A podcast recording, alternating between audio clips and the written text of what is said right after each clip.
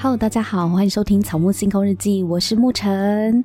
今天要来介绍 Netflix 上面最近很夯的台剧，就是《人选之人造浪者》。这大概是这一年来让人觉得最拍案叫绝、最好看的台剧了。对我来说呢，这并不只是一部选举的戏，因为剧情其实是在讲职场啦，只是他用竞选党团作为职场的背景，但是探讨的议题呢，非常适用于各家公司，甚至我们的生活周遭。所以还没有看的朋友呢，赶快去看，先跳过我这一集哦。如果你还没有看的话，因为这一集会爆雷，就先跟大家做一个防雷预告啦。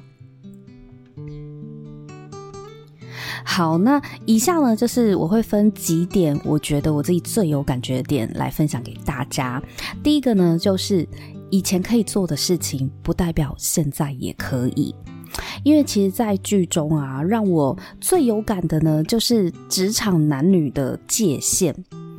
雅静她被简哥性骚扰吃豆腐，然后就给他一记过肩摔，真的是大快人心。但是在现实生活中，大多女性的处境呢，是比较倾向另一位被简哥强吻而离职的女同事一样，自己承受被排挤、被污名化的一些后果。所以，嗯，我觉得真的要做到像雅静这样子，有一个很厉害的防身术的，其实不多啦。但是。剧里面就是透过雅静这样子的一个反击，让我们去思考说，明明做错事的人却可以在职场上面安在，而受害者却要被迫离开，这其实是很不公平的。当然，台湾呢近年来有开始在提倡一股风气，就是不要检讨受害者，就是我们意识到为什么事情发生的时候。我们好像会比较直觉的，会觉得，哎，是不是受害者自己有问题？呃，是不是你先去惹人家？你穿太少，或是你怎么样？你怎么样？你乱放电？对，这个是以前早年台湾社会上可能还不自觉的一个，嗯，不太合理的反应。因为毕竟他就是受害者嘛，我还要检讨他干嘛？真正惹祸的人不是受害者。可是我觉得我们现在真的就是有慢慢的在进步，在呃。思考一下整件事情应该是要怎么样去看待会比较好，对，所以。在早年台湾职场上面啊，甚至对男女之间的身体界限，老实说也不是很敏锐啦，所以会产生一些对女性身体比较不尊重的一些行为。比方说，在职场上面，可能在应酬的场合，或是在一些公众场合，男同事可以随意搭女同事的肩膀。然后，比如说我们大家拍个照、搂个腰、牵个手，在早年可能二三十年前都算是很自然的社交互动。但是在近年呢，随着身体的自主意识提升，两性平权的概念也开始推广，所以其实，在比较年轻一代的朋友呢，开始就会有一种自觉，就是男生跟女生的肢体接触要很小心，甚至是不可以随便触碰到呃对方的身体。但是仍然有一些人，特别是上了年纪的啊，可能是。比较中老年的一些男性，他如果没有办法改变他们的习惯跟思维，就会觉得说啊，以前搭个肩膀怎么了吗？搂个腰，女生也不会抗拒啊。因为这些男人们，他们在年轻的时候，他们在刚入职场，就是二三十年前的那个时候，他们在职场上的社交，也许是可以开开黄腔，讲讲黄色笑话暖场，大家会哈哈大笑的。可是他们现在在女同事面前开黄腔，有人的脸色就会变了，甚至笑不出来，因为时代变了，以前可以的事情，现在不代表你可以做。所以人们的思想进步了之后，对人权、两性平权的认知提高了，很多以往我们没有察觉的不合理的对待，或者是不合宜的举止，那现在呢，你都要尽量去避免。所以对简哥来讲，他就他觉得他只是亏妹而已，可是对雅静而言，从言语上。你光是讲到乌龟的头就已经很令人反感了。简哥的幽默感，如果只剩下龟头可以开玩笑，那真的蛮可悲的。这已经没有办法用男女界限模糊来概括他的无心之过，因为根据剧情显示他是惯犯嘛，甚至呃，他跟他的男主管都会觉得女生干嘛大小题大做，用女人想太多来掩饰自己对人的不尊重。那如果你不想要让女生想太多，那么你自己的行为是不是应该要谨慎避嫌一点？比方说呢，有一些男星他在拍照的时候呢，他会把两手交叉安放在自己的腹部，就放在身体前面，避免不必要的误会。人跟人之间是需要身体界限的，我觉得有一些绅士风度，就是需要从收好你的手开始。那第二个点呢，就是我很有感的，就是我们不要就这样算了。文芳讲这句话让我蛮有感的，因为这部剧呢点出很多受害者的无力感，有多少的案件是因为他们没有证据，所以让受害者选择了算了。像是性骚扰啊、言语霸凌啊，诶，其实很难搜证诶，谁会事先知道我等一下会被性骚扰？可是面对这类的事件，却被要求要提出证据，这确实是蛮有难度的啦。雅静说的没有错，我自己没有证据，然后最后又要被大家怀疑我是不是别有意图。其实这对受害者来讲无疑是二次伤害。可是文芳跟雅静并没有选择忍气吞声，他们还是选择要申诉，因为他们不想要这样子就算了。对比之下呢，就会更彰显主管想要吃案的丑陋，因为他们人就会以为用道歉啊，用送红包啊，嗯、下次不会再犯啊，就可以收银呀，可以摆平这件事情。但是雅静和文芳在意的是，这个人必须要受到体制的惩处，这件事情必须要有一个公开性，召开性别平等的调解委员会彻查此事，因为此风不可长啊。但嗯，后来他们就是呃，有用其他的管道让这件事情就是还是有得到一个制止啦。虽然还是没有召开性评会，这个后面再说。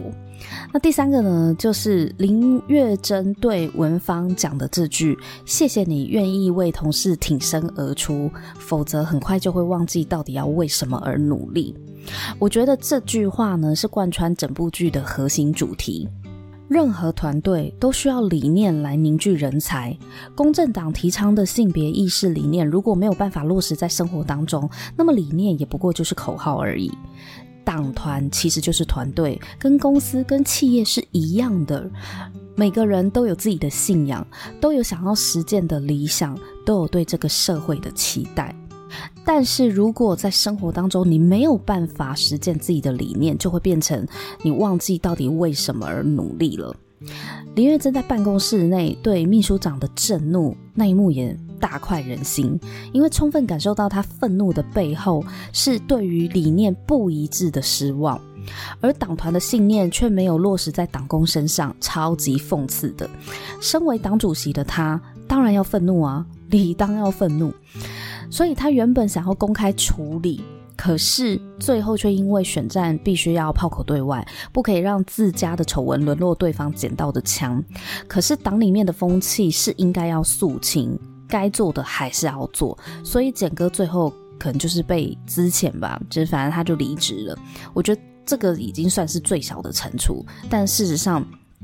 他想要做的远不止于此，只是暂时现阶段能做到的，就是叫简哥离开。那有一位年轻的选民，就一位小哥，他有一幕就是小小声声的对文芳说：“谢谢你出柜参选。”我觉得这句话。意义蛮还还蛮深远的，因为虽然社会主流的价值观已经渐渐的往性别平权迈进，但老实说啦，你一个议员要出来选，有多少人是可以摊在阳光下让自己出柜参选的？我觉得这需要非常非常大的勇气，因为这个社会呢，仍然有很多人并没有真正的接受性别平权呐、我们还在推广当中。所以，想要改变社会，你除了去做文宣宣传之外，我觉得更重要的是，你是否成为那一个第一个打破框架的人。所以，文芳她出柜参选是需要冒险的，她必须要面对家人、亲友、选民和社会的眼光跟压力。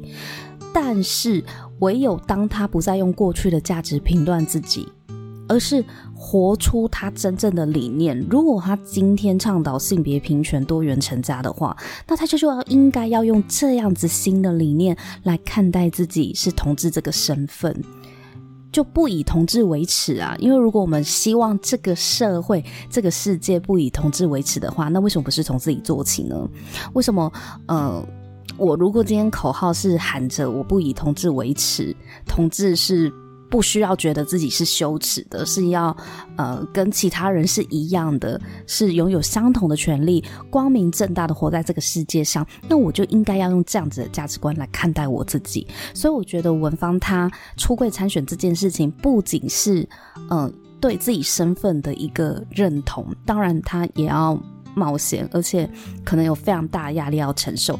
可是他自己这样子的举动，其实就是最好的示范，最好的对其他的同志朋友的示范，就是我是女同志，但是我也可以参选。我觉得有时候我们自己可能会觉得，好像做这件事情只只跟我自己有关。可是事实上，你不知道，你对于你自己做出来一个很棒的努力、很棒的跨越、很棒的挑战，你其实也在鼓舞了非常多跟你一样的人。所以我觉得这句话意义还蛮深远的，我就还蛮有感觉的。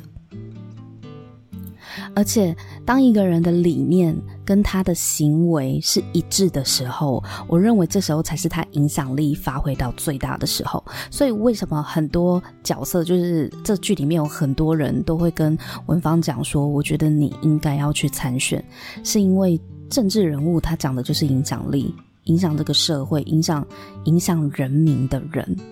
而文芳他是方方正正翁文芳嘛，所以他就是一个理念跟行动是非常一致的人，所以以党团的立场，以选民的立场，觉得他出来选是再适合不过的，因为他就是有非常强大的影响力。好，再来我们要谈的就是犯了错跟被威胁呢是两回事。雅静一直认为是自己先爱上赵昌泽的，他觉得是自己愿意被拍照，所以没有资格去指责赵昌泽。但是文芳告诉雅静说，即使你是自愿被拍的，不代表对方可以拿这些照片来威胁你。两人分手之后就应该把照片删掉了，这是两回事。他要雅静不要再觉得自己没有资格讨公道哦，剧情是这样子演的。那雅静也说，她自己爱上不该爱的人，介入别人的婚姻，所以她付出了代价啦。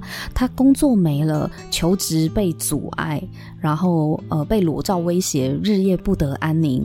最后她还被迫要公开此事，然后她公开了这件事情，必定也会遭受大众公平嘛，大众批评嘛，所以自毁名誉，她也是甘愿承受的，因为这个就是她的代价。但是他绝对有权利要回自己的照片，这完全不冲突的。透过雅静的自白，也凸显出人在害怕自己不被爱的时候，就会做出一些 可能对自己不利的行为。因为雅静当初是因为呃不想要赵昌泽去接他老打电话给他老婆嘛，其实就是吃醋啦。我觉得我我自己看我的体验是。他其实是想要呃赵昌泽多爱他一点，所以才会把衣服脱了让他拍裸照，就是傻女孩啊！这是认为呃讨好对方、迎合对方的要求，对方就会比较爱你。对，千万不要这么做。如果有在听节目的姐姐妹妹们，不要不要这样子做，因为嗯。证明爱的方式是不需要把自己暴露在风险中的。如果一个真的爱你的人，是不会让你有这样子的风险的。雅静当初拍照的出发点是为了要证明爱，但是没有想到对方利用这一点来威胁自己，真的是很卑劣。我觉得其实这一件事情也让我联想到，很多人会经常混淆了恩与罪两回事，就是。呃，对方给我的恩跟对方给我的伤害，当两件事同时并存的时候，很多人都会混淆。比方说，对方给我机会，所以提出不合理的要求，我是不是要照单全收？对方曾经帮助过我，所以我必须要忍受他的剥削与谩骂。或是因为对方有恩于我，所以我不能够违背他的旨意，即使我很痛苦。雅静对赵昌泽的情感其实很复杂的，因为对方是老师，所以一路上也给他很多的机会，然后后来又在工作上面给他一些提拔等等的，然后又是他曾经仰慕深爱的对象，所以可以想象他一方面是带带着感谢，一方面又带着怨恨，两种冲突的情绪真的是会把人家逼到绝境，心理压力真的超大的。可是。那些感谢是真的，但是伤害也是真的。赵昌泽对雅静有恩，不代表可以用裸照伤害他。雅静曾经爱过赵昌泽，也不代表他也一并要接受赵昌泽对他的威胁。我觉得，就如同很多人对爱的误解一样，像爱啊、机会啊、帮助啊，都是对方有恩于己。所以，如果我做出违背对方意志的事情，我是不是不懂感恩？我觉得可能有些人会这样子想，但是我觉得，呃，所谓的不懂感恩呢，是指伤害对方、恶意伤害，而非拒绝对方。所以，如果你的意愿与对方不同，你是可以表达或者是拒绝的，因为你并不是出于要恶意伤害对方的目的。所以，呃，不懂感恩比较对我而言，比较像是恶意去反咬对方一口啦。但是拒绝并不是不懂感恩啊，而且一个真正爱你、给你机会、愿意支持你的人，我相信他不会因为你表达自己的意愿而去责难你。就如同文芳对雅静说的：“一个真正爱你的人不会利用你的爱来胁迫你。”好，再就是呢，你服务的很好，不代表人民有义务投给你。剧里面我们会听到很多人对文芳讲说：“你一定是因为脾气差，所以没选上。”还有，不要用你私人的情绪来处理同人的事情。所以，翁文芳到底做错了什么？因为自己的性向被辱骂，而且他女友是被推挤，就是被人家推的哦。一时气不过，他反对反推了这个里长嘛，就反推了长辈，所以就被控诉为暴力议员，然后就没选上。因为媒体把他渲染成暴力打人的议员嘛，愤怒打人就成了翁文芳的标签。但是整件事情在第四幕背后的我们，我们这些观众，我们都知道到底是谁过分了。可是媒体或者是选民、啊，只会看到动手就是不对，翁文芳也因此付出了代价。我觉得政治就是一种很玄的东西。尽管文芳服务做得好，但是就这个事件呢，让他丢了选票落选。他不解地去询问主席林月珍，林月珍也也有相同的经验啊。比方说，他曾经也是市政满意度最高的市长，可是不一定会连任，他就连任败选嘛，没有没有顺利连任，因为选民就是不理性的。林月珍这么告诉着文文芳，他说这就是事实。可是我觉得不止选民呢、啊，其实人都是不理性的、啊。无论是你投票也好，买东西也好，靠的并不是你讲的多有道理，也无关乎你这个人的工作成果啊、服务满意度。因为有些人就是想投长得好看的啊，这是他的自由。因为在民主社会里面，这些都是被允许的，任何人都可以有自己的判断标准。这个判断标准没有一定的，没有规定一定要怎么样的。所以，如果你认为选民会投给做得好的人，这很有可能只是你的标准而已，而大多数的人可能跟你想的不一样。许多业务呢，刚开始在卖东西的时候，也会以为只要能够证明自家的产品好，对方就会买单。但实际的结果是，对方可能不是讨厌产品，而是讨厌你。所以有些资深的 top sales 都会告诉你说，让客户喜欢你比较重要。做过 B to B 的业务都知道，客户的预算要如何决定，要交给谁，并不是只是看谁家的产品最好而已。因为每一个客户的衡量跟标准都不同。所以被侮辱了，被推挤了，身为议员的文芳到底该不该还手？文芳认为自己是为了理念而战，因为是对方有错在先，所以他不道歉，除非呢那个里长自己先道歉。对文芳来讲，他认为这是对错之战，可是林月珍却淡定地回他说：“看来就是你不够想赢。”意思就是说，如果文芳对当选的企图心够坚定，任何阻碍当选的事情都不该做。但文芳在那一刻的确是失控了，为了要出一口气，所以他暴走了。虽然是非对错，文芳是站得住脚，但是他的形象也因此而大伤，所以就落选了。对文芳来讲，对错比当选重要。可是，当你的理念只放在个人恩怨上，你就失去了把理念放到众人面前的机会。那你说，难道要隐忍吗？难道要忍下去吗？我是觉得这世界有很多的眼光啦，选票很重要，理念也很重要。文芳在车上问林月珍说：“难道没有可以赢又不用屈服讨好的方法吗？”林月珍没有回答，只是若有所思的远望。虽然看似没有回应文芳，但我认为编剧其实默默的有在暗示立场。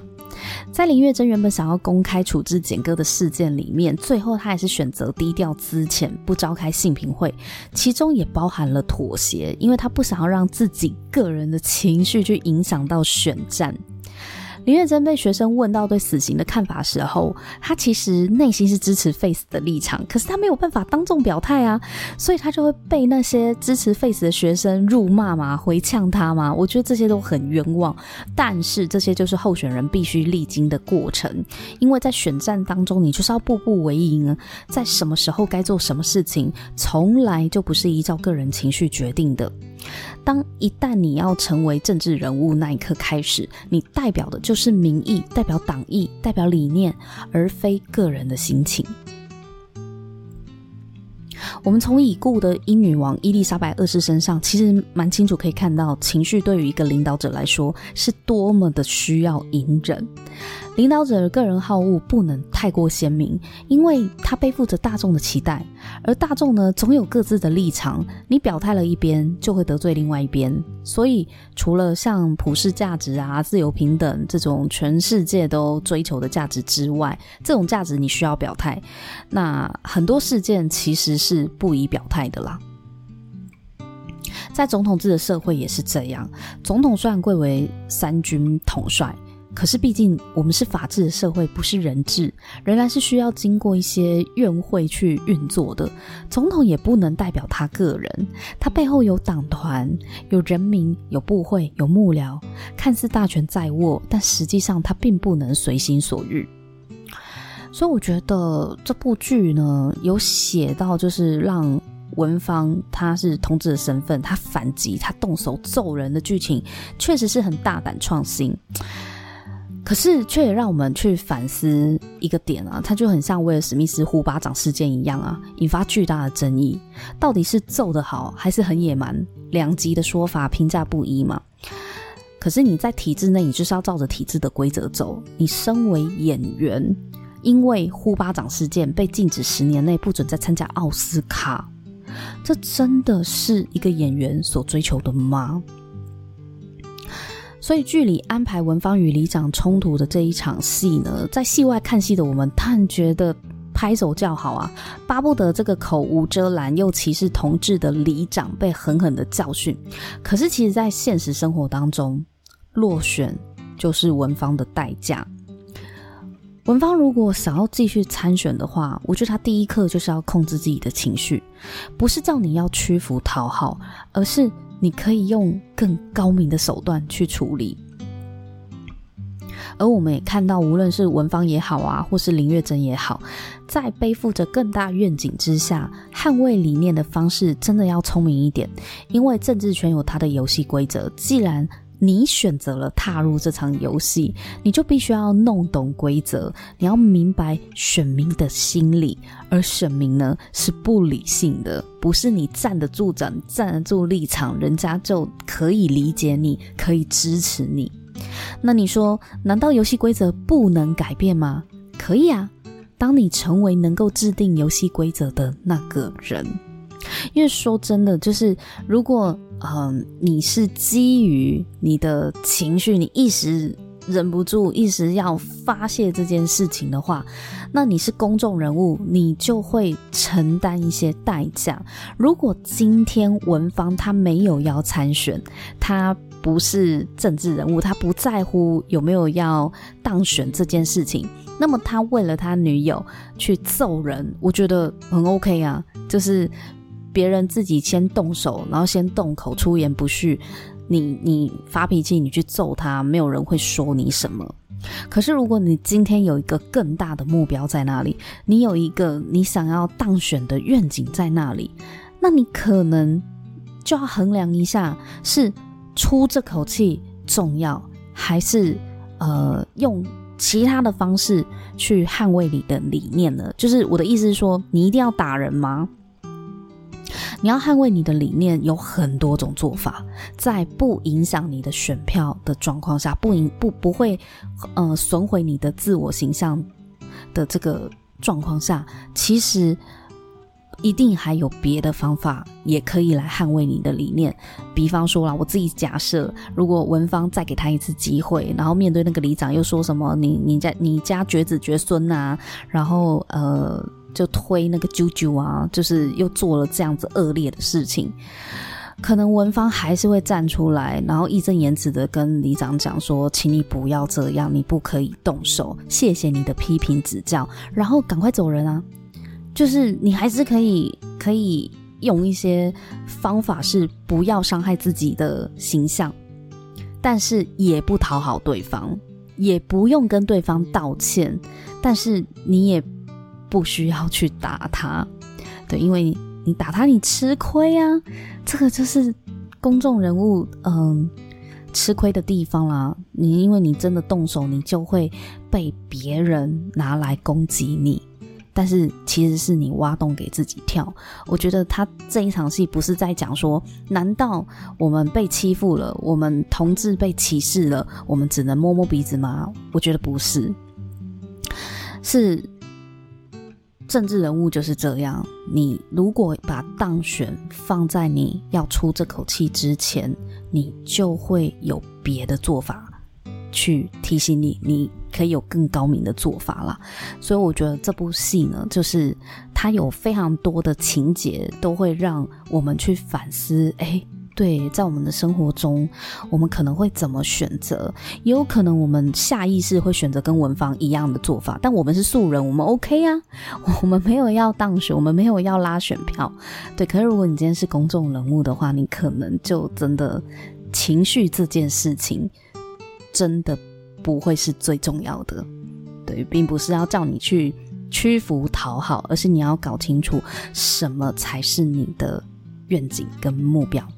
好，那今天呢，就先跟大家分享到这里。还没有去看的朋友，赶快去看哦，因为我觉得它真的是拍得很好。那先跟大家分享到这边，喜欢节目的话，欢迎订阅、按赞、分享。我们下一集见喽，拜拜。